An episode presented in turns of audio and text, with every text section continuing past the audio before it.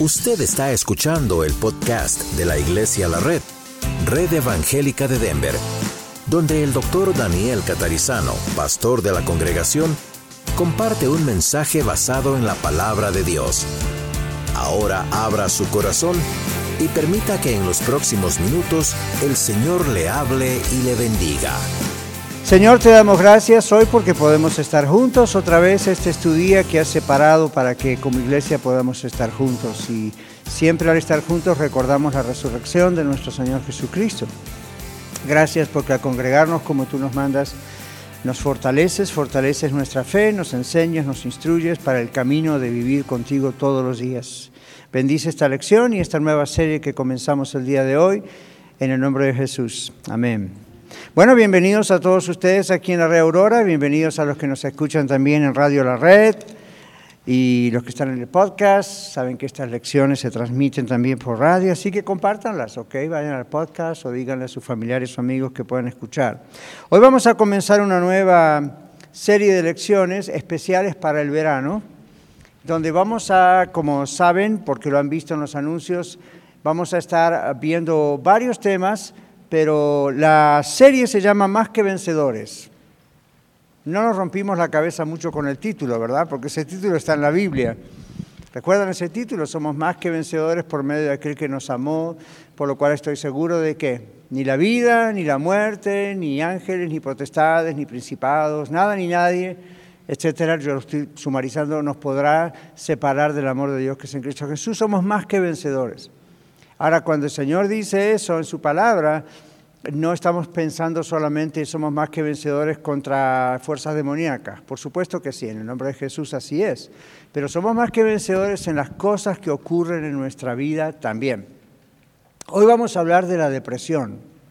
Y no quiero hacer de esto una clase de clínica, de consejería clínica, pero sí quiero ver qué dice la Biblia y quiero ver qué, qué puedo compartir con ustedes en una sola clase.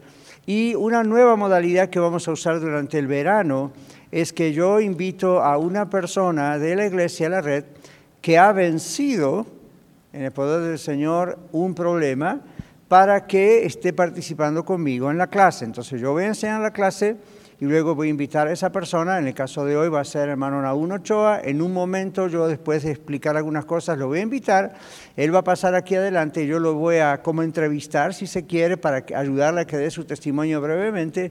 Y él nos va a hablar después de cómo él venció la depresión, que como Dios lo, lo este, tocó, ¿verdad? Para realmente vencer la depresión. Entonces vamos a unir lo que dice la palabra de Dios, vamos a unir lo que dice una persona de carne y hueso que ha vencido esto, que el Señor le ha hecho vencer esto, y vamos a ver lo que dicen los principios también de, bueno, un poco profesionales acerca de esto. ¿Qué les parece? Va a trabajar esto, ¿verdad? Es mejor para el verano. Espero que sí.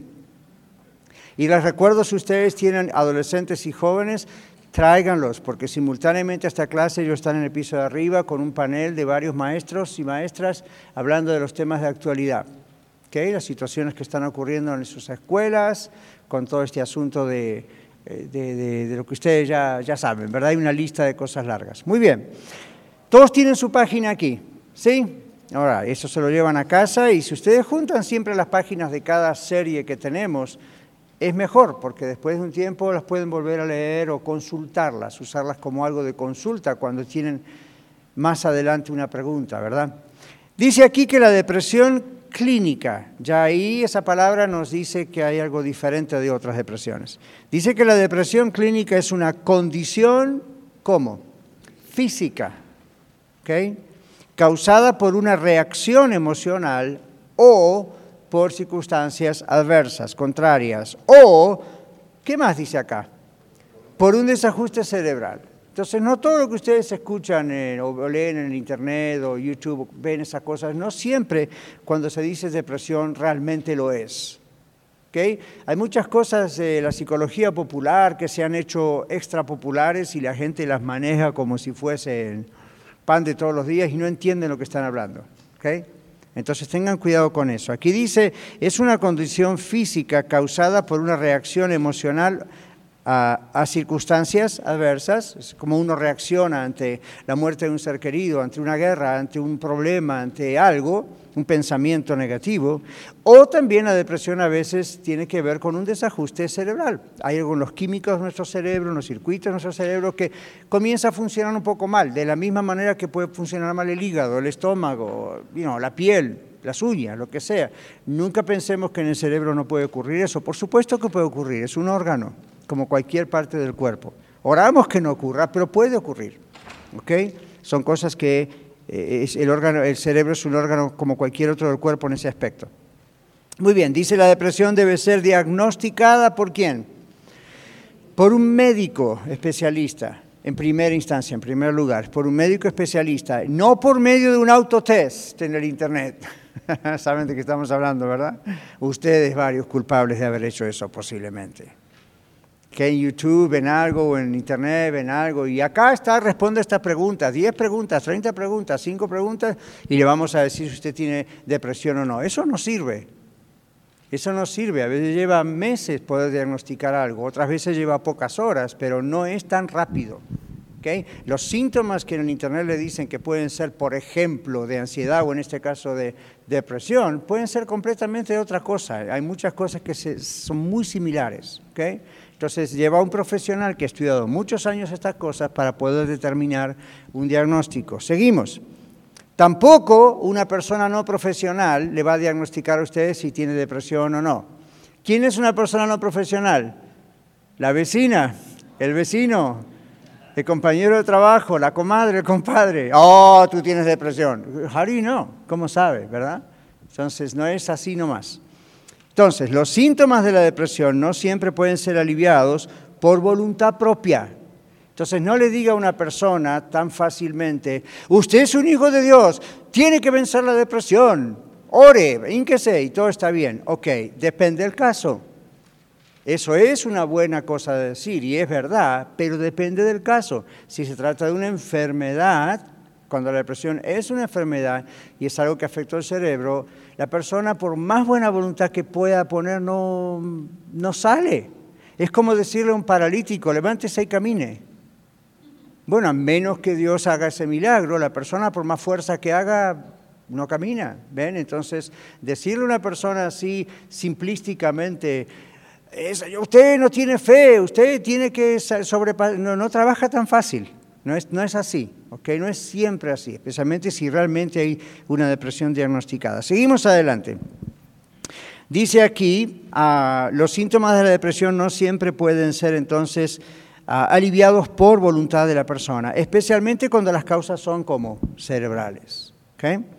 Dice aquí, no tenemos absolutamente ninguna duda en cuanto al poder de Dios para sanar cualquier enfermedad o desorden. ¿Usted tiene dudas? No hay dudas. El Señor creó todas las cosas, el Señor tiene poder, no hay ningún problema. Ahí no está el problema. Sin embargo, como decimos acá, en algunos casos el consultar a un doctor por una depresión médica o a un consejero por una depresión emocional, ven las dos diferentes ramas aquí. No es distinto el consultar con un profesional u otro, no es distinto al ir al médico por una herida. Si usted viene a mí como pastor o consejero profesional porque tiene una herida, yo lo voy a mandar al médico, yo no puedo hacer mucho por eso. Tengo nociones mm, generalizadas, como usted quizá, de qué puede hacer. Desinfectelo, póngale algo ahí. Pero yo iré a un médico. Entonces, ah, esta es la idea, no es pecado ir al médico. Si uno tiene un accidente o si uno se corta la mano, uno puede levantar y decir, Señor, sáname. Pero hasta ahora, la mayoría de los casos, Rara vez eso ha ocurrido, no digo que no es posible. Generalmente uno va al médico y dice, me corté y el médico le hace una sutura, le cose, ¿verdad que sí? Bueno, les digo todo eso porque cuando se trata de un tema como la depresión, no tiene usted que sentirse como hijo o hija de Dios, como cristiano, no tiene que sentirse mal por consultar con un profesional. Mi sugerencia, como pastor suyo, busque un profesional cristiano. No porque los no cristianos no saben lo que hacer, pero solamente saben la parte profesional. Y cuando se trata de temas como depresión, es mucho más delicado que tratar la herida en una piel. Entonces ahí es preferible que usted esté en las manos de Dios con un instrumento humano que respete y ame a Dios, ese profesional, para que sepa cómo tratarle y sepa mm, no irse por lados que no debe irse. Muy bien, y aquí dice la oración y la guía de Dios, la oración y cómo Dios nos guía, al orar Dios nos guía, unidos al tratamiento médico y a la consejería, son muy efectivos. Es decir, cuando usted ora, usted le pide a Dios, dime qué debo hacer. Eh, ¿Vas a usar un instrumento humano? ¿Con quién ir? Yo hago eso también a cualquier nivel. Si tengo que consultar con un abogado por un problema o una cuestión en la iglesia, Señor, guíame a qué abogado ir. Y no me pongo ahí, a ver, hasta que escucho una frase, un nombre.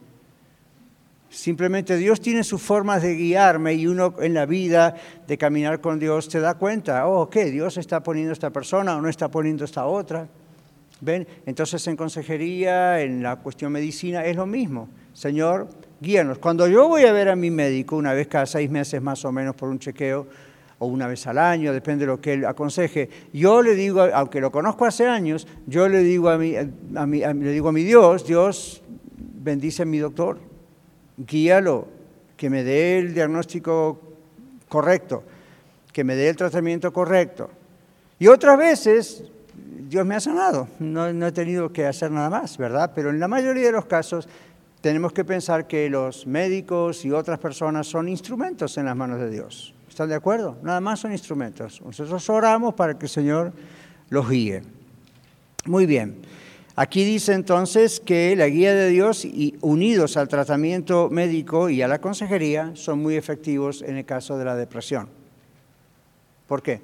Porque, bueno, uno no va a estar todos los días con el terapeuta, no puede hacer eso. Uno no puede estar todo el tiempo con el médico, el médico no puede venir a vivir a su casa. El consejero tampoco, el pastor tampoco, un terapeuta tampoco. ¿Ven? Entonces, uh, uno dice, bueno, ¿qué hago? Obedezca a lo que le están diciendo que tiene que hacer cada día. ¿Okay? Cuando usted va al médico, si usted va al médico por una cuestión física y el médico le dice, tómese esta pastilla todos los días, ¿usted la tomaría o no la tomaría? Si no, ¿para qué pierde dinero y tiempo con el médico? Si usted se puso de acuerdo con el médico, vio las contraindicaciones y está dispuesto a salir adelante con esto, la única cosa que va a dar resultado es que le haga caso. ¿Qué, dije, qué dijimos donde estábamos toda la serie esa del matrimonio? Varias veces repetimos un texto bíblico que dice, si saben estas cosas, más bienaventurados seréis si las hicierais. ¿Ves? El Señor no dice solamente tienen que saber acá del coco en su inteligencia, hay que ponerlo en práctica o no da resultado. Puedo tener la Biblia todo el día en casa ahí, abierta o cerrada. Si no la leo, si no la estudio, no tiene efecto. Pero es la palabra de Dios, sí, pero no va a tener efecto. No sale así volando las letras y se me mete al alma. Tengo que ir y estudiarla, tengo que ir y leerla, tengo que ir y orar, tengo que ir y estar en la iglesia, ¿ven?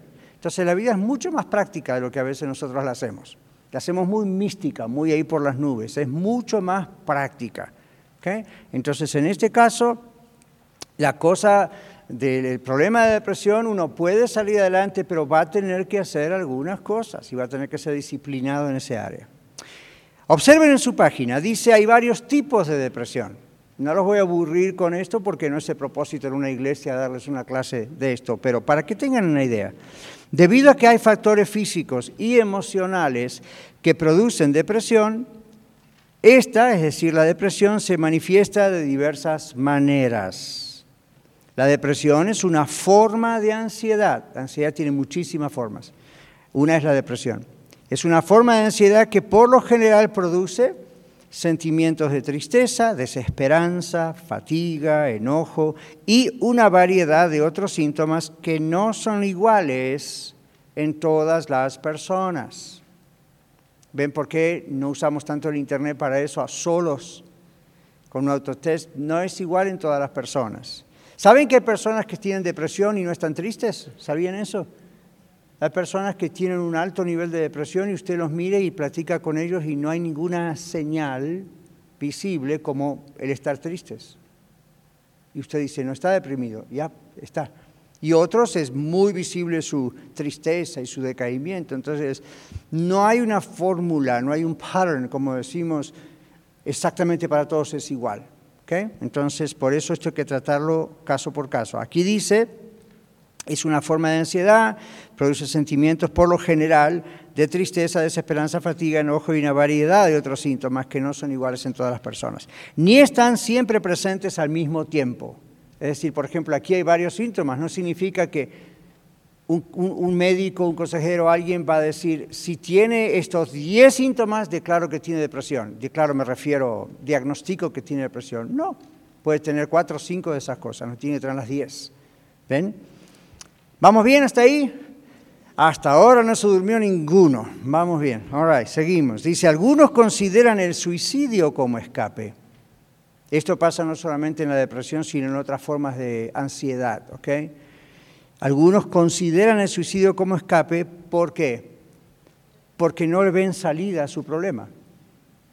Y otros simplemente pierden el interés en todo y lentamente se dejan morir, aunque sean jóvenes. Ya no tienen nada les importa, nada les interesa y ahí están. Ahora, observen que yo puse tres acá, niveles, hay muchos, muchos, pero son los más conocidos. Primero está lo que llamamos la depresión mayor. El tipo de depresión más grave es este. Pusimos acá, porque aunque no tiene fases de manía, como otros casos, la intensidad de los síntomas puede estar presente todo el día. El desorden de ansiedad generalizada, llamado GAD en inglés, General Anxiety Disorder, también tiene estas características de la depresión mayor. La persona puede tener momentos o días normales mezclados con días muy depresivos. Después está otra llamada la distimia. Esta dura más que la depresión mayor en cuanto a que puede durar muchos años, pero es menos intensa y menos peligrosa en cuanto a la idea del suicidio. No siempre se siente una fuerte tristeza, sino un sentimiento de falta de propósito y falta de motivación, como si nada importase. Y yo pongo acá, es engañosa, entre comillas, porque suele producir victimización. ¿Saben lo que es la victimización, verdad? Viene de la palabra víctima. Uno se siente como la víctima, todos los demás son culpables de todo, yo soy la víctima. Bueno, la distimia produce eso. Algunos padecen episodios depresivos severos temporales. Y ahí es donde hay que tener cuidado. Luego está la depresión maníaca y ustedes quizá no oído hablar del trastorno bipolar. Tengan cuidado, hay muchos test en el Internet para ver si uno es bipolar o no. No sirven en su mayoría de los casos. No vayan ahí y miren, sumaron acá, oh, sí, soy bipolar. Eh, no. O sea, sí, sí. ¿Para qué estudiar tantos años para determinar o diagnosticar algo así si en un test nomás usted lo determina? Entonces, usted le anda diciendo a todo el mundo, soy bipolar. Cuando alguien me dice a mí así en consejería, yo lo primero que pregunto es, ¿quién le diagnosticó? Y de 10, 8 se autodiagnosticaron. Me dijo la vecina, me dijo la comadre, me dijo que estos síntomas son de bipolarismo. ¿Qué sabe la comadre? ¿Qué sabe la vecina? ¿Qué sabe el Internet? El Internet tiene buena información, pero no siempre. Yo uso el Internet, pero voy a lugares profesionales dentro del Internet. Sé que está comprobado que esto es verdad o mentira, lo que era el Internet. Entonces, tengan cuidado, no se autodiagnostiquen. Hay personas que hasta consiguen o comparten medicinas con este asunto. Eso es un gran peligro. La penicilina no le va a ayudar si usted tiene bipolarismo. Así que no vaya hasta México a conseguirla. No le va a ayudar, no está hecha para eso. Un Tylenol, un ibuprofen, aspirina, no le va a ayudar para el bipolarismo. Esto es un problema mental. No es un problema gástrico, no es un problema de la piel, no es un problema de los ojos, es un problema mental. Entonces hay que tratarlo con eso. Entonces que no acepte ni recomiende ni reparta medicinas.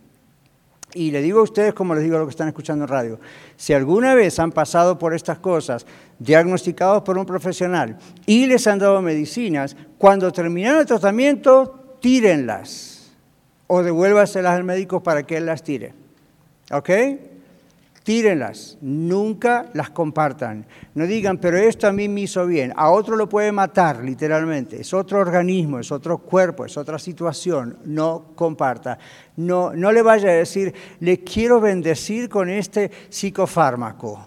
No es una bendición. Por favor, ¿ok? Por favor, tenga mucho cuidado. Usted no sabe qué otras cosas andan en el organismo de esa persona. El médico sabe. Entonces, uno no sabe. Algo que para usted es bueno, para otro puede ser contraproducente, por eso hay una variedad de medicinas. Ok, muy bien. Otros tipos de depresión los vamos a mencionar nada más. Trastorno depresivo estacional, hay personas que se deprimen durante las épocas del año, el otoño, el invierno, el verano, y de pronto como que pasan esa época, pero no es una depresión clínica, no es una cuestión que necesita terapia, medicina, simplemente la persona hay que ayudarla a superar eso, pero no es grave, pero, pero existe. Luego está la depresión psicótica, esa es muy dura, esa incluye alucinaciones, ¿ven?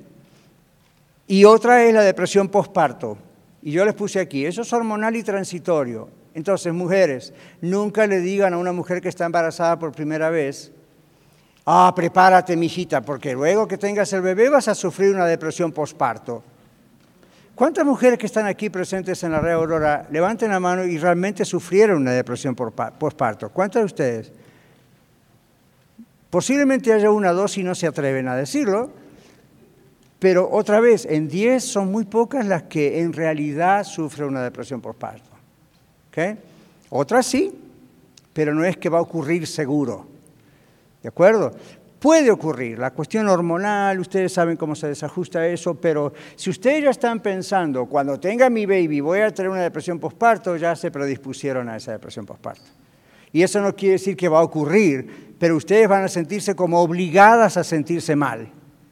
Pues ¿cómo es que yo soy mujer y no tengo una depresión postparto? Eh, no es normal. Eh, sí es normal. ¿Ok? Ahora, ya que los aburrí con toda esta información, ¿tienen alguna pregunta? No. Ok. Sí, Juan Cordero.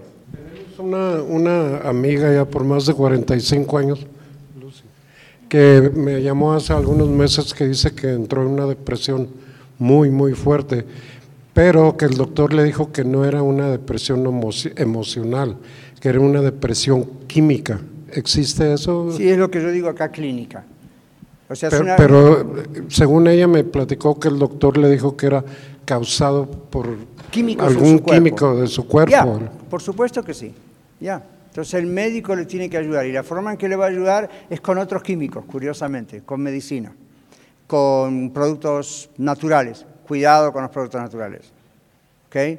Pero eh, hay un, a veces, usted sabe que nuestro cerebro tiene que ver con cuestiones químicas generalmente. Entonces, a veces falla algo allí y una medicina, un tratamiento bien dado, bien diagnosticado, va a balancear eso y la persona sale del asunto. Así que sí existe, es lo que acá ponemos clínicamente. Cuando yo le, yo le pongo en la página aquí en el bosquejo de presión clínica, una es desajustes a nivel químico, la otra es a veces puede haber un golpe en la cabeza, a veces puede haber una lesión cerebral, a veces puede haber otra cosa que en el cuerpo funciona mal orgánicamente y afecta al cerebro, a veces por un tiempo nada más, y la reacción generalmente es a nivel emocional. Entonces, cuando a mí me han venido personas así, mi tarea es descubrir al hablar con la persona si lo que está pasando no es producido por una cuestión emocional, sino que la cuestión emocional es producida por una cuestión química. Y si es así, lo mando a psiquiatra. Ahora, para ustedes y para mí en nuestra cultura, la palabra psiquiatra es mala palabra. Sí, está loco. No, no, es un médico. Los, los psiquiatras son doctores en medicina con la especialidad en psiquiatría. Como otras personas son doctores en medicina con la especialidad en piel, dermatólogos. Otros son, right? Entonces no piensen psiquiatría, psiquiátrico, hospital, cadenas, los van a meter. Eso era en el pasado. que Simplemente hoy van a tratar con usted. Ahí yo también recomendaría en lo posible un psiquiatra cristiano. Ahí está. Que entonces ahí le va a ayudar. Y luego los psiquiatras a veces hacen un trabajo combinado con los consejeros o con los psicólogos, ¿okay? donde se dice, bueno, el psiquiatra trata la parte médica, ¿okay? las medicinas, las terapias médicas. Luego el consejero trata la cuestión de las reacciones emocionales. El pastor trata la cuestión de las reacciones emocionales y espirituales. lo mejor es trabajar en un team, en un equipo con una persona, porque hay muchas cosas que afectan algo. Sí, Ana. Gracias. Pastor, solo quería preguntarle, eh, donde dice depresión mayor, dice es el tipo de depresión más grave, aunque no tiene fases de manía. ¿Podría explicar un poquito más esa palabra manía? Porque nosotros podemos entenderla como malas costumbres o algo así. No, gracias, Ana. No, por ejemplo, han oído hablar de maníaco depresivo, han oído hablar de maníaco. Una persona que tiene una manía no es como culturalmente en algunos países se piensa, ¿verdad? Sino que son reacciones fuera de control, para explicarlo brevemente. Son reacciones fuera de control y, entonces eso es lo que no se produce en este tipo de depresión, que sí se produciría en la que está abajo, abajo en la depresión maníaca. Trastorno bipolar, es, es un trastorno que incluye manías. ¿ok? Muy bien, sí, Oscar. Sí, era la misma pregunta de la manía. Y también conozco a alguien que dice que no existe la depresión, que no hay depresión, que es una decisión, que, que tú decides estar triste o no y que en cuanto te sientes triste lo, lo a un lado. Y tal vez esto tiene que ver con los que no se sienten tristes, pero lo expresan de alguna otra manera. Creo que tiene más que ver con los que rechazan la idea, especialmente de que un cristiano pueda tener una cosa así. Me gustaría que fuese así como esta persona lo describe, que es una decisión que uno lo puede rechazar o que uno puede decir, declaro que no tengo depresión y no la tiene. Me, encantaría que fuese así, Oscar. Pues sería tan fácil, se, solucionaría rapidísimo. Pero en el mundo clínico o en el mundo de la consejería es como decir si alguien dice, eh, tengo leucemia, pero no, declaro que no la tengo, es una imaginación. Yo, yo decido tener leucemia. No, entonces, no entienden estas personas que la depresión es una enfermedad. Ahora, más adelante, más abajo, después del testimonio de Naún, vamos a ver qué dice la Biblia. Y la Biblia no habla directamente de la depresión porque ese término no se conocía.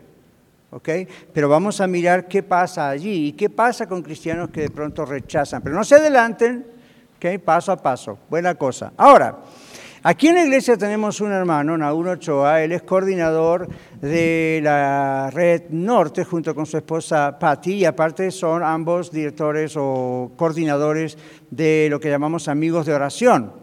Ellos han estado aquí en la congregación de Aurora y en la iglesia en general. Ah, desde muy temprano, cuando éramos muy poquitos, allí en el basement, ¿verdad?, de, Aurora, y los conocimos y han sido fieles, son siempre fieles y constantes al Señor. Y al poco tiempo, yo creo, de conocer a Naún, Naún sufrió una tremenda depresión que le llevó bastante tiempo, pero gracias al poder de Dios, Naún lo venció. Entonces, ya que yo les di un pantallazo, ¿saben lo que es eso, verdad? Como que algo que pasa por una pantalla, así de golpe, de información, y ahora vamos a ir al ratito en la información y el conocimiento bíblico de esto. Vamos a usar unos pocos minutos, yo voy a entrevistar a Naún para que sea más rápido y para que nuestros oyentes en radio sepan qué están pasando. ¿Okay? Aquí, aquí va un paréntesis. Cuando uno hace radio, tiene que saber que los que están oyendo si escuchan otra voz que la que es la persona que supuestamente están escuchando, piensan que es otro programa y lo hacen a un lado. Entonces, la entrevista en parte es para resumir, para ir derecho al grano, como decimos, porque hay muchísimos detalles que son muy importantes en la vida de Nahum, pero tenemos que ir específicamente a estos. Y otra es para que los que están ustedes escuchándonos en radio no cambien el dial, no vayan a otro podcast. Este es el programa donde tenemos la Escuela de Vida de la Red Aurora. Así que, hermano Naún, adelante, le van a dar un micrófono. Gracias, Miguel. Y vamos a tratar de hacerlo brevemente, pero vamos a hablar un poquito acerca de de qué pasó. Yo le voy a hacer esas preguntas, Naum. Gracias por participar. Y ustedes van a ver a otros hermanos y hermanas durante las nueve ah, semanas que vamos a tener durante el verano, hermanos de las, una de las cuatro congregaciones, y los vamos a tener acá para hacer lo mismo. Gracias, Naum. Naum, ¿cuánto hace que usted conoce a Cristo como su Salvador? Uh. Gracias a Dios a los 20 años aproximadamente, no voy a decir cuántos años, ahí sáquenle más o menos. No, no hace Pero hace un buen tiempo, gracias a Dios. ¿Cuántos años hace que usted comenzó con una depresión? Bueno, ligeramente creo, quiero decir algo, todos hemos pasado diferentes tipos de depresión, una semana, un día, pero lo mío fue el 2017. Fue algo muy, muy fuerte que, bueno, poco a poco vamos a escuchar unos pocos minutos. ¿Cuánto tiempo duró? Después vamos a ir a los detalles. Tres años y medio aproximadamente, aunque yo paleo con Patti porque ella dice que cuatro. Ella Ah. me quiere cargar cuatro. Tres años y medio Pero ahí para estamos usted. en eso. El efecto para ellos fueron cuatro. Creo que para ella fueron 40. y eso no, es muy interesante porque cuando uno tiene un familiar con depresión, no solamente sufre la persona con depresión, sufren sus familiares más cercanos. ¿Les, ha ocurrido? ¿Ustedes han tenido? ¿Verdad que sí? Los que hemos tenido, yo me acuerdo, tuve un tío con depresión por años y sufre la iglesia, sufre la gente de verlo como está. Entonces, no es extraño que para su esposa, sus hijos, haya sido un periodo más extenso. Usted sabe cuándo entró y cuándo salió. ¿Qué fue lo que en su concepto, hasta donde usted recuerda, ah, encendió la depresión? ¿Qué pasó? ¿Hubo un trauma? ¿Hubo algo? Hasta la fecha yo no he podido definir exactamente qué fue. Yo digo que fueron muchas a mi manera de entender y lo poco, una sesión que tuve con usted, creo que somos una, tenemos una computadora aquí. Ya. Yo creo, y con lo el pastor vamos a seguir entendiendo, que desde nuestra niñez, de que nacemos, traemos un registro aquí. Y se va acumulando todo hasta que la gota se esparrama. Y yo cuando hablo con varios hermanos que he hablado muy poco, con, poco a poco con ellos, les, les digo en mi lenguaje, yo creo que, y el pastor nos corregirá y nos explicará más, pero así lo digo, hay, hay un, miles de cables en una computadora y hay un cablecito, digo yo, muy especial, y si ese se llega a, a quebrar un falso contacto, todo se viene abajo. No hay manera de explicarlo humanamente. Pero es una buena explicación, porque aunque no sea científica, en realidad es lo que ocurre. Hay millones de cosas que pasan ahí adentro y con que una se desajuste un poco, produce lo que le ocurrió. Así es, entonces no puedo especificar qué fue, pero cuando esto ocurrió tuve una, un fuerte golpe, se puede decir, a, nivel laboral, un- una pequeña empresa o grande, porque las cosas que Dios da son grandes, aunque sea pequeña para nuestros ojos. Tuve un problema con la situación ah, legal de transportes y me cerraron mi compañía. Como que ahí empezó todo, pero ahí es donde yo no puedo de- definir fue eso exactamente, sino que se vino una serie de cosas a mi cabeza donde familia, este, situaciones familiares de, de la carne, de hijos, de padres, de tanta situación como que se me cayeron todas encima y yo no supe cuál exactamente. ¿Usted sintió en ese tiempo como que no sirvo para nada, soy inútil lo que hago, por esto me pasa todo eso? ¿O sintió alguna cosa así y lo incluyó con la familia, el trabajo y todo en una bolsa? Antes de eso nunca sentí eso, al contrario, yo, creí, yo creía que por la gracia de Dios podía ser útil, pero en ese transcurso de tiempo yo llegué a pensar para qué estoy aquí en la tierra. El pastor ahorita hablaba de que, y sabemos todos que hay situaciones que, ¡pum!, la persona no aguanta. Y, y le pasa a los cristianos, ¿eh? como dijo el pastor también, Ya, by the way, como dice en inglés. este, también no estamos exentos de eso. claro. Y más de una vez me llegó a pasar eso, pero gracias a Dios nunca lo, lo planeé. En alguna manera yo nunca, el Señor, nunca dudé de que Él existía y, y de que Él no me había abandonado y decía, Señor, de alguna manera no, no quiero planear nada de esto. ¿Le hacía preguntas a Dios aún de por qué permites esto?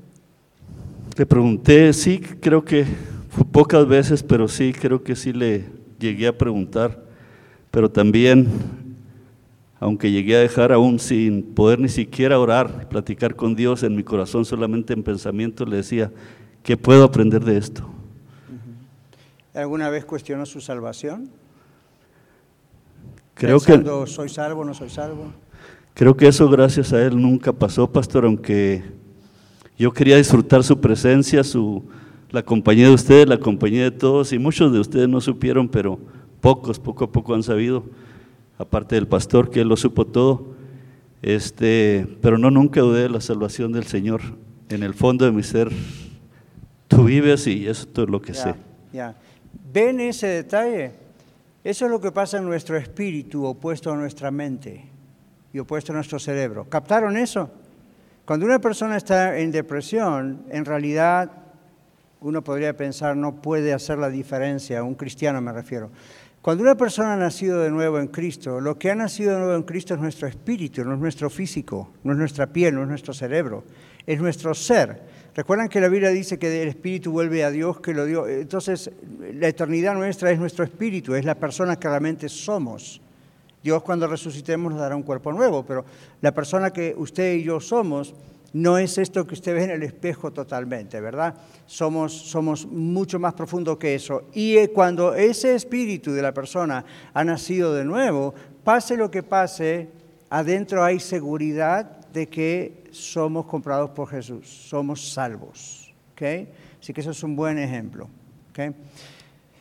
Cuando usted venía a la iglesia, cuando usted estaba con la iglesia y estaba en los servicios, aún, ¿qué sentía? ¿Estaba ausente? ¿Sentía gozo? ¿Sentía tristeza? ¿Qué pasaba?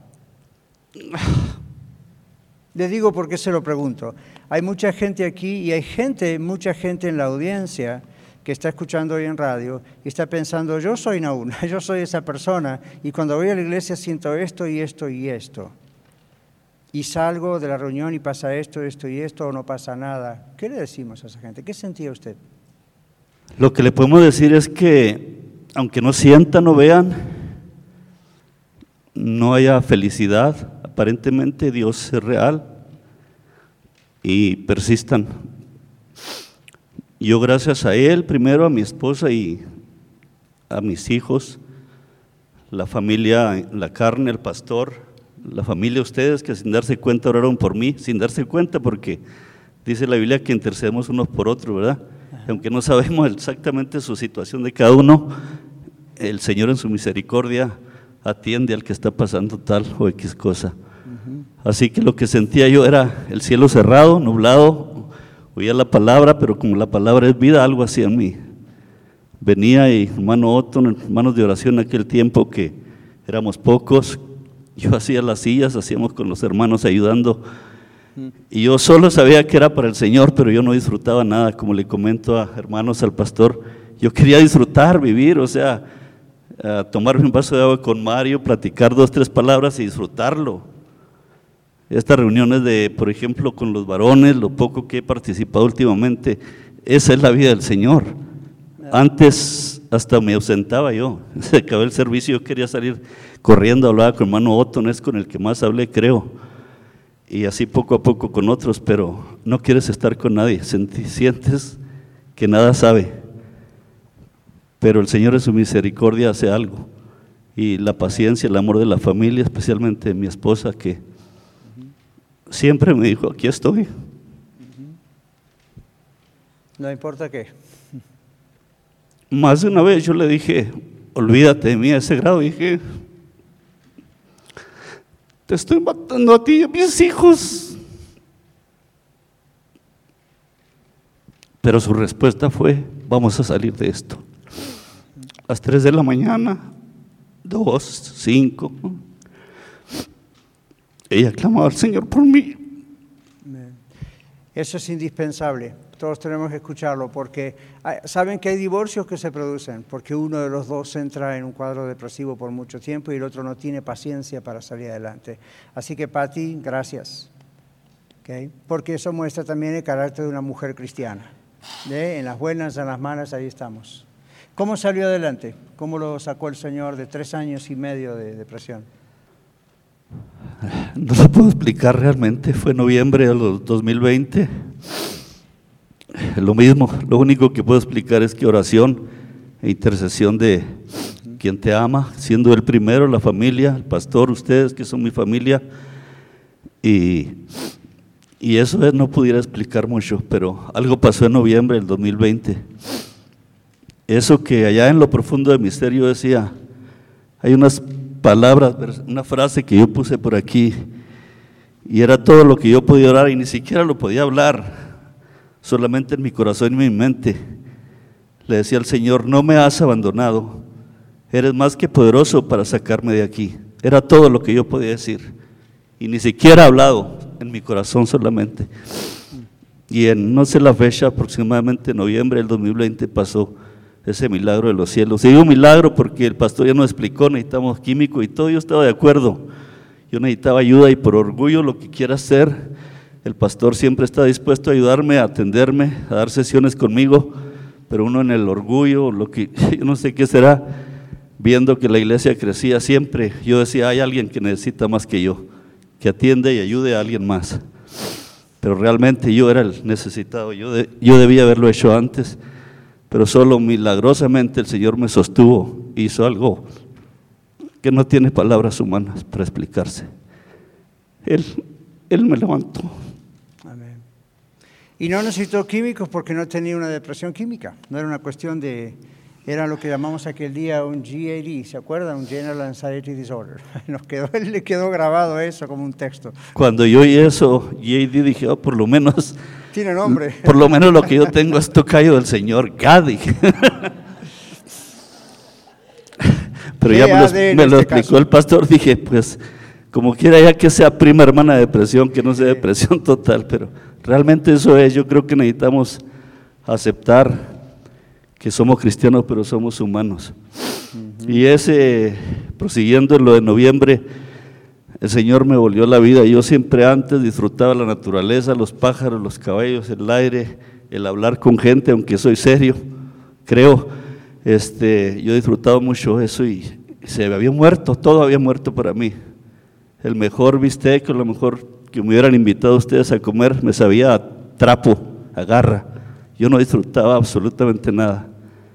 Mi estómago se, mis órganos se paralizaron Iba al baño, usaba el baño una vez a la semana tal vez, y sí conocen las chivas todo, ¿no? Los borreguitas. ¿Cómo van al baño? ¿Qué hacen? Hacía yo dos o tres veces de esas, tal vez una vez a la semana, dos veces. Mi situación era de, el pastor me dijo en dos horas aproximadamente, no sé cuánto ni qué fecha, porque muchas cosas se me borraron de la mente y sigo recobrándolas, hay cosas que no recuerdo. Pero como esto que acaba de pasar, lo que iba a decir se me fue. Que en dos o tres horas dijimos algo. Pero en dos o tres horas es el pastor que fue breve y la única sesión, no porque él no quería, sino que yo era el que siempre que atendiera a alguien más. Él, en otras palabras sabe, lo voy a poner en mi vocabulario, sin escuela, obvio. Dijo, un gran porcentaje, no me acuerdo si dijo número, dijo, en su situación se levantan, pero parece un clavado al hoyo, dijo usted está en un punto bien delicado. Así como que una patada, pero espiritual, porque sí me elevó, me ayudó, aunque no dio resultado al otro día, pero el Señor ese noviembre hizo algo muy especial. Recuerdo que es, que vi a mis hijas y lloré. Gracias por estar aquí. Bienvenidas. Los amo mucho y por haberme soportado ese tiempo. Muy duro, sin duda, para toda la familia. Gracias por soportar a papá, ¿eh? sostenerlo todo ese tiempo. Cuando esta situación empezó, empezaron a nacer los cuatro nietos hermosos que tenemos. El primero Abisai, Edri, Arl y Abisai, Edli, Adri, Edri, Arli. Cuando esto empezó a pasar, el primer nieto yo ya tenía, ya iba de bajada. ¿Y quién no disfruta a su familia, un ser, un descendente, la sangre suya? ¿Quién no lo puede disfrutar? Yo me preguntaba, yo quiero disfrutarlo, no podía. Sabía que era mío, pero no, no podía.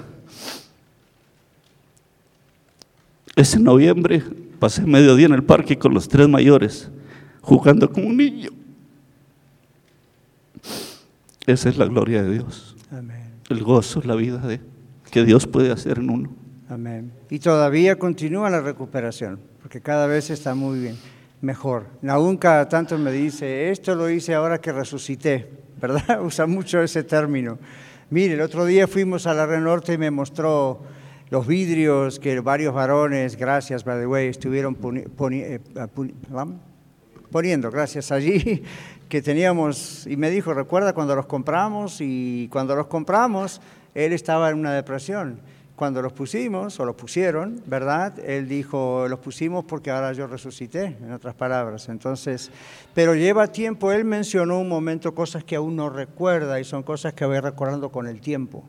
Okay, son cosas que como que se va reorientando todo poco a poco. Okay. Yo sé que hay muchísimas cosas más para decir. Puede escribir un libro este hombre con ese asunto pero eh, no tenemos más tiempo para eso, sino para lo que sigue en el bosquejo. Pero aún gracias por la valentía de decir eso y damos gloria a Dios porque eh, pues solamente Él puede hacer el cambio que hizo. Sí, llevó tres años y medio, pero ve como pronto estas cosas quedan en el pasado y uno las recuerda y como un testimonio las usa. Pero el Señor se vio glorificado en la vida de Naúm. Va a compartirnos un versículo. Si me da permiso, pues. Claro. Cuando hablando de los vidrios, yo le dije al pastor, yo no sé si los tomé bien o no, yo estaba muerto. A mi familia le digo, me identifico con Lázaro. Como salió, pero salió con vendas y yo sigo tirando vendas hasta el día de hoy con la ayuda del Señor. Pero es el Dios mismo de Lázaro, el que hizo lo mismo conmigo y, y así rápido hay hermanos, hay todo, yo creo, pasamos situaciones bien tremendas. Y es duro decirlas, es duro expresarlas. Yo mismo pasé, yo no quería que nadie supiera.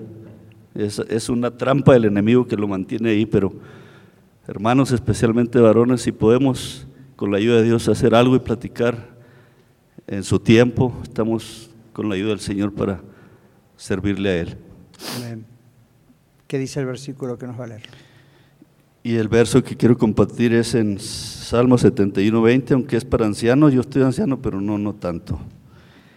El 71, 20 dice, tú que, tú que me has hecho ver muchas angustias y males, volverás a darme vida y de nuevo me levantarás de los abismos de la tierra.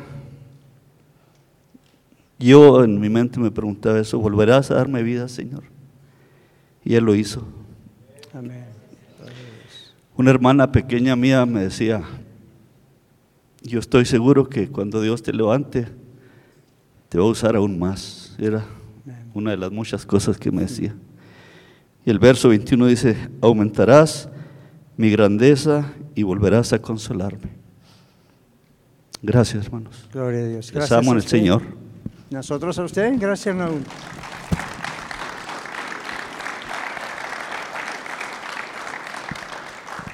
Bueno, ustedes saben que el rey David sufrió muchas cosas, no podemos calificarlas de depresión, no sabemos, pero vieron varios salmos en la Biblia donde del cabo de la tierra clamo a ti de lo profundo y, mis huesos, mientras cayese, envejecieron mis huesos en mi gemir cada día. Y uno piensa, bueno, fue un episodio. Posiblemente fue mucho tiempo que sufrió así. Y por eso dijo estas cosas, ¿ok? No fue un episodio de un día que estaba mal. Pasó cosas duras. Entonces, ¿Está, ¿Es pecado para un cristiano tener depresión cuando no tiene control sobre eso porque no es algo que es un producto de su pecado? Vamos a aclarar esto. Eh, la presencia del pecado en el mundo ha producido todo tipo de enfermedades físicas, mentales, de todo tipo. Pero no es justo decir una persona tiene depresión porque ha pecado específicamente y está algo que hizo esto es consecuencia de eso. Hay casos donde eso ocurre. En este caso no fue eso. ¿Ves? Todo comenzó de afuera con algo imprevisto, como él contó, y, y cuando es algo químico, como decíamos antes, o clínico, es peor todavía, porque es como cuando uno descubre el médico que tiene una enfermedad y uno dice, yo no hice nada para tener esta enfermedad, no fue que me contagié de alguien, no fue que y no puse la mano en un lugar infeccioso no sé, esto pasó, a veces es genética, a veces es otras cosas, en muchos casos es mala alimentación, yo les digo siempre, cuídense. Ahora, en estos casos uno no puede decir toda persona deprimida, si es cristiana, ha pecado y por eso... ¿Recuerdan el texto donde alguien le pregunta al Señor, ¿quién pecó, este o sus padres? Y el Señor Jesús dijo, no es ni él ni sus padres, esto es para que Dios se glorifique. Y, claro, la gente carismática de hoy, lo digo con todo respeto, no entiende ese versículo. No, pueden hacer uno más uno es dos allí, porque no, no piensan que Dios puede permitir que una persona haya nacido ciega, por ejemplo, como en la Biblia en ese caso, y, y, Dios lo use para su gloria. Claro que sí, porque Dios lo usó para mostrar que Jesucristo es el Hijo de Dios y que es Dios hombre y por eso tenía poder para hacer esa sanidad. Y uno dice, oh, eso es injusto. Eso no es injusto. El mismo hombre que fue sanado nunca pensó que era injusto. Pero miren la idea de la cultura de esa época. ¿Quién pecó? Este o sus padres. Como diciendo, siempre que hay una enfermedad, la culpa es de alguien. ¿Ven?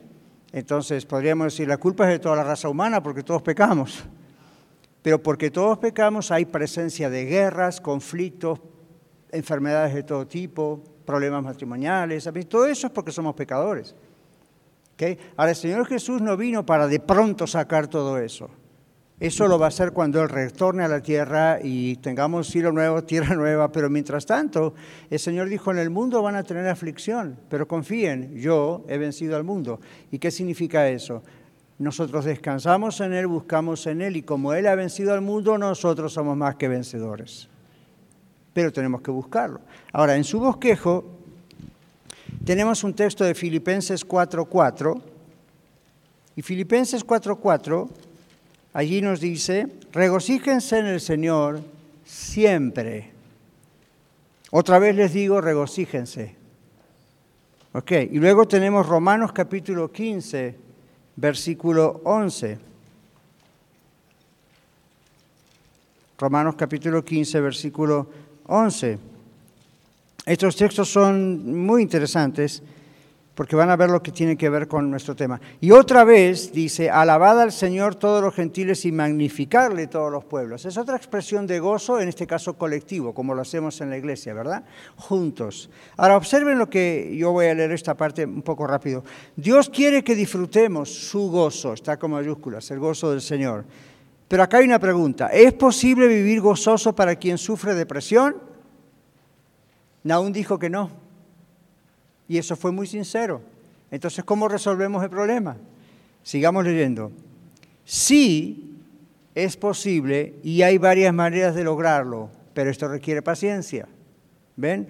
Ahora, dice la oración, estudios bíblicos, la aplicación de sus estudios bíblicos, grupos de apoyo, compañerismo con otros creyentes, confesión, perdón, consejería, tratamiento médico cuando es necesario. No digo que todo esto tiene que ocurrir, digo, entre estas cosas, algunas tienen que ocurrir. En el caso de Víctor, algunas de estas ocurrieron y fue lo que Dios usó.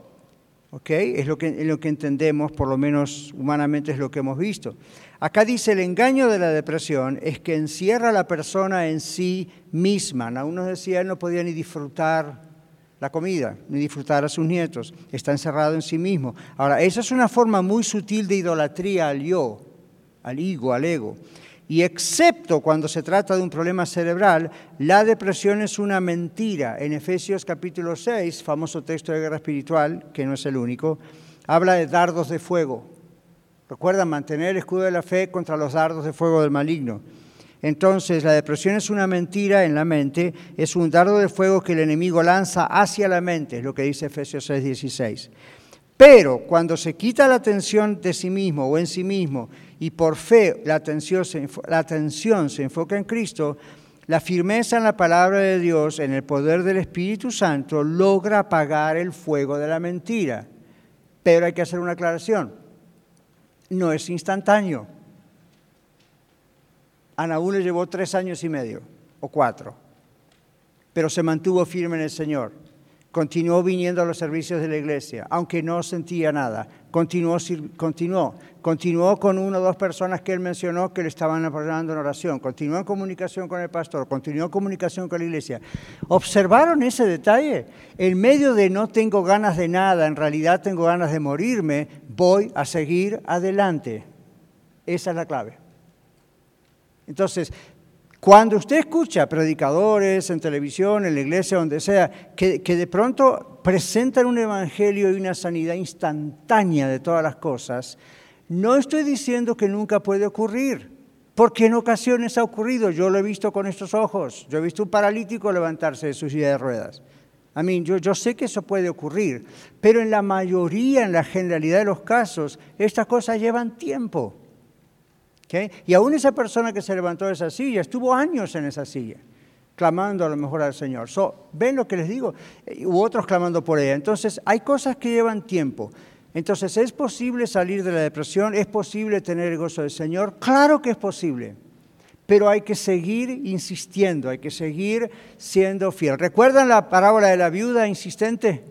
La viuda del juez injusto, y ahí no, el juez injusto no representa a Dios, ¿verdad? Simplemente representa a un juez de la actualidad en ese momento. lo que el Señor estaba diciendo es, si en el plano humano una viuda puede llegar a conseguir que aunque sea por cansancio el juez le haga justicia, ¿cómo no van a creer ustedes que Dios finalmente va a hacer lo que tiene que hacer? Aun cuando puede llevar tiempo. ¿Ven? Entonces, no es porque Dios necesita tiempo, Dios en su sabiduría sabe por qué a veces deja pasar tiempo, pero mientras tanto lo importante es la fidelidad. Yo he visto la fidelidad de Naún en esos tres años y medio, hasta el día de hoy. Ahora es fácil para Naún ser fiel porque ya salió del problema, ¿verdad Naún? Y sigue sacándole las vendas de Lázaro, como él dice. Pero el asunto no es ahora, el asunto es lo que fue cuando él estaba en ese cuadro depresivo. Cuando hablábamos con Aún, nos reunimos en un panel para hablar, y, y, pasado tiempo, y él siguió en su depresión un tiempo más, pero siempre estaba acá.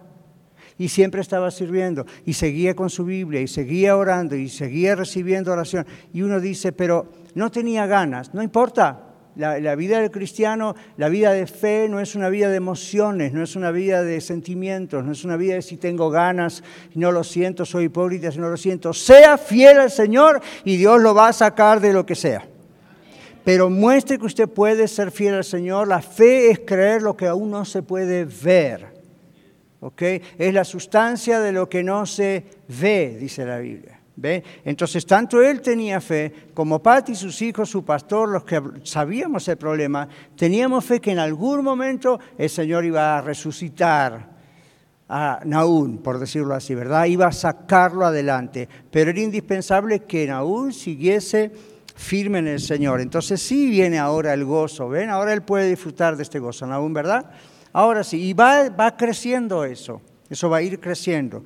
Entonces aquí dice, bueno, es un dardo de fuego, es algo que el enemigo envía. Y lo que tuvo que hacer Naúl es levantar el escudo de la fe por tres años y medio. Ven, no fue, pase al frente, el pastor ora, usted se cae, hace cuatro marometas y cuando sale de aquí todo está bien. No trabaja así. Aunque alguna vez ha habido testimonios verídicos de que ha ocurrido así, pero no es un patrón general, no es lo que usualmente ocurre se Yo les digo una cosa, hermano Naún seguro va a tener la más fe para cualquier cosa de la que jamás tuvo en su vida antes de esa depresión, porque sus músculos espirituales están bien fuertes al haber atravesado esa guerra. Si se hubiese desesperado, como hizo Judas, se arcó, su historia se acaba ahí. Pero porque siguió adelante y porque su esposa, sus hijos y la familia de la fe que es la iglesia lo apoyamos y seguimos adelante, tenemos un hombre sanado. La gloria sea para Dios, pero ustedes como iglesia tienen que saber que Dios de una manera u otra nos hizo participantes con Él para que Él hiciese ese milagro. Entonces concluimos acá cuando dice, cuando se quita la atención de sí mismo. La depresión, excepto que sea un problema cerebral, y no química o cosas así, hace que uno se concentre en sí mismo. Que sin querer se transforma en la víctima. Eso es una mentira. Pero ven, no sale siempre de golpe, otras veces sí. Aquí dice la palabra de Dios es que indispensable, porque ella es que permanente, la palabra de Dios no cambia. Con los tiempos, con la psicología, con la psiquiatría, con la medicina, con la política, la palabra de Dios no cambia. Siempre tiene poder, siempre es efectiva. Dice aquí la palabra, la fe en Dios sobrepasa las emociones. La depresión como enfermedad no es pecado, pero el cristiano es responsable en cuanto a cómo responde a la depresión. O sea que yo voy a decir, Naúl no fue responsable de que le vino la depresión. Él no lo pidió y no lo esperaba, ¿verdad? Pero cuando vino, Dios lo hace responsable de cómo responde a esto. Y aun si fuese sido la acaso un problema químico, no está perdiendo su mente, así que lo hace responsable de, vamos a trabajar con esto, Señor. Dos textos para concluir que son la clave para inclusive mirar cuando uno empieza a tener ciertos síntomas y cómo trabajar con esto. Primera de Pedro 5, 6 al 11, segunda Corintios 10, 3 al 5. Primera de Pedro 5 es una carta muy especial y esta parte yo les explico muchas veces a ustedes que en realidad fue dirigida a pastores fue dirigida a líderes también de la iglesia, pero está hecha para todos nosotros. Y a mí me ha ayudado muchísimo en lo personal, pero observen lo que dice. Hay uno de estos textos que voy a leer, ustedes lo, lo van a conocer enseguida. Primera de Pedro 5, 6 dice, humíllense bajo la poderosa mano de Dios para que Él los exalte cuando fuere tiempo. Exaltar no es, los va a poner arriba en un monumento para que lo adoren a usted o a mí, ¿verdad? Sino para que los saque de la situación. Echando toda vuestra ansiedad sobre Él porque Él tiene cuidado de nosotros. Ven, explica por qué hay que hacer esto, porque Él tiene cuidado de nosotros. Y luego dice, sean sobrios y velad, porque vuestro adversario el diablo, como león rugente, anda alrededor buscando a quien devorar, al cual resistid firmes en la fe, sabiendo que los mismos padecimientos se van cumpliendo en vuestros hermanos en todo el mundo. Mas el Dios de toda gracia, que nos llamó a su gloria eterna en Jesucristo, después que hayáis padecido un poco de tiempo, tres años y medio aún, él mismo os perfeccione, afirme, fortalezca y establezca. Eso es lo que está pasando con aún. Y con ustedes y los amigos oyentes. Crean que el Señor nos perfecciona, nos afirma, nos establece, nos fortalece, pero esto lleva tiempo. Y a Él sea la gloria y el imperio por los siglos de los siglos. Amén. El texto de 2 Corintios 10, 3 al 5 es el texto que dice que debemos aprender a llevar nuestros pensamientos, someterlos, llevarlos cautivos a la obediencia a Cristo. Eso hay que hacerlo aun cuando uno no está en depresión. Yo lo hago constantemente. Viene un mal pensamiento, viene una mala idea, viene nerviosismo. Con los varones estuvimos hablando de la ira el viernes. No podíamos parar de preguntas y cosas que hay de eso. Y decíamos, vamos a someter nuestros pensamientos entonces siempre hay que actuar rápido, porque el diablo es muy rápido, hay que actuar rápido. ¿okay? ¿Qué haría usted si ve una serpiente que se le acerca? ¿La contemplaría y trataría de estudiarla? O yo les digo que ahí yo reacciono muy rápido. ¿okay? Entonces uno tiene que reaccionar rápido. Tenga estos textos, la palabra de Dios es poderosísima, no hay nada más poderoso. Amén. Bueno, lamentablemente se nos ha acabado el tiempo. Señor, gracias por este esta hora que hemos estado aquí en la Aurora y Señor bendice también a nuestros amigos oyentes y toma Señor tu palabra que es la que tiene poder para transformar y sanar nuestras vidas completamente. Gracias por la vida de Naúl, por sus esposas, sus hijos y por la iglesia y por todo lo que tú has hecho y que a ti sea la gloria en todo. En el nombre del Señor Jesús. Amén. Amén. Muchas gracias por escuchar el mensaje de hoy. Si tiene alguna pregunta en cuanto a su relación personal con el Señor Jesucristo o está buscando unirse a la familia de la Iglesia La Red, por favor no duden en contactarse con nosotros.